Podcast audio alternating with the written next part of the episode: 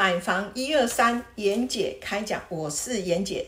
买房找严姐胜过上网点连结。那我们现在哈来再继续看到内政部预售买卖契约哈定型化契约的第二十六到第二十八条。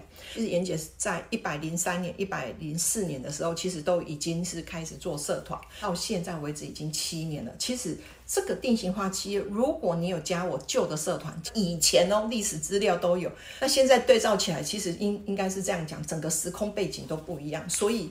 呃，有必要再重新再整理一下，就会在抖音，还有我们的 Pockets，还有我们的社团。我没有义务速卖，我是一个影片放太多的地方。不管是从哪一个管道看到严姐的影片，我都很希望你们大家遇到问题去面对它。至少你们在买房子的一个问题上面，还有严姐可以去协助你们。想想你们也很幸福了哈，对不对？好，接下来我们要来讲第二十六到二十八，为什么被公杀掉？这会这杀掉就干单呢？然后，然后我们就一起来讲二十六条是以议之处理。其实这一条是消费者跟建设公司有发生纠纷的时候，他会去做一个消费者保护法第。十一条第二项规定要有利于买方，我觉得政府真的在保护买方的部分，它真的是不遗余力的。接下来二十七条合议管辖法院，就是说你今天如果有所谓的消费纠纷的时候，出 K 背起来了哈。啊，你有交警，也不会太严厉啦，是以后的问题啦，交屋之后一些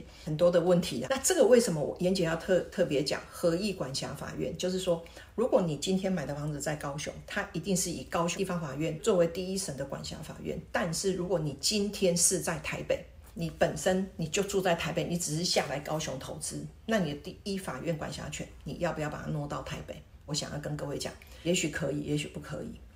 在合约里面的部分，它的第一管辖权一定是建案本身，你买的这个房子的一个区域。比如说，它是在高雄，就是以高雄为主；它在台南，就是以台南为主。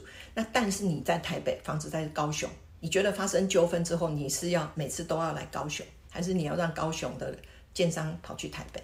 如果你可以争取你的户籍所在地或者是你的居住地，那当然最好。但是很难呐。如果你在高雄，那不好意思，就是以高雄为管辖权。如果你今天是投资客，或者是你今天的户籍，或者是你上班的地点都在台北，未来你有可能到高雄来居住的话，你不得不也要把这个问题考虑进去。再来，刚刚黑在写二十七条了哈，阿基马拉没来攻二十八条哦，就是附件效力及契约的分存。然后严姐要跟各位讲，你拿到契约所有的附件附加的条文，包括就是说，呃，你的。建材表啦、宣传品啊，或者是你的停车位啊、平面图啊、跟位置示意图，这个都是契约的一部分。你一定要详实的去核对这些附件的部分，跟你买的范围啊、你的坐向啊，或者是你的一个平面图的一个面积的部分呐，跟你的车位的标示是不是都一致？请各位要去看呐，好，不要他跟你讲这里你就签啊，这里你也签啊，签到最后你买哪一户你也不知道了，一定要看呐，哈。这个也是你要去注意的地方。如果你懂这些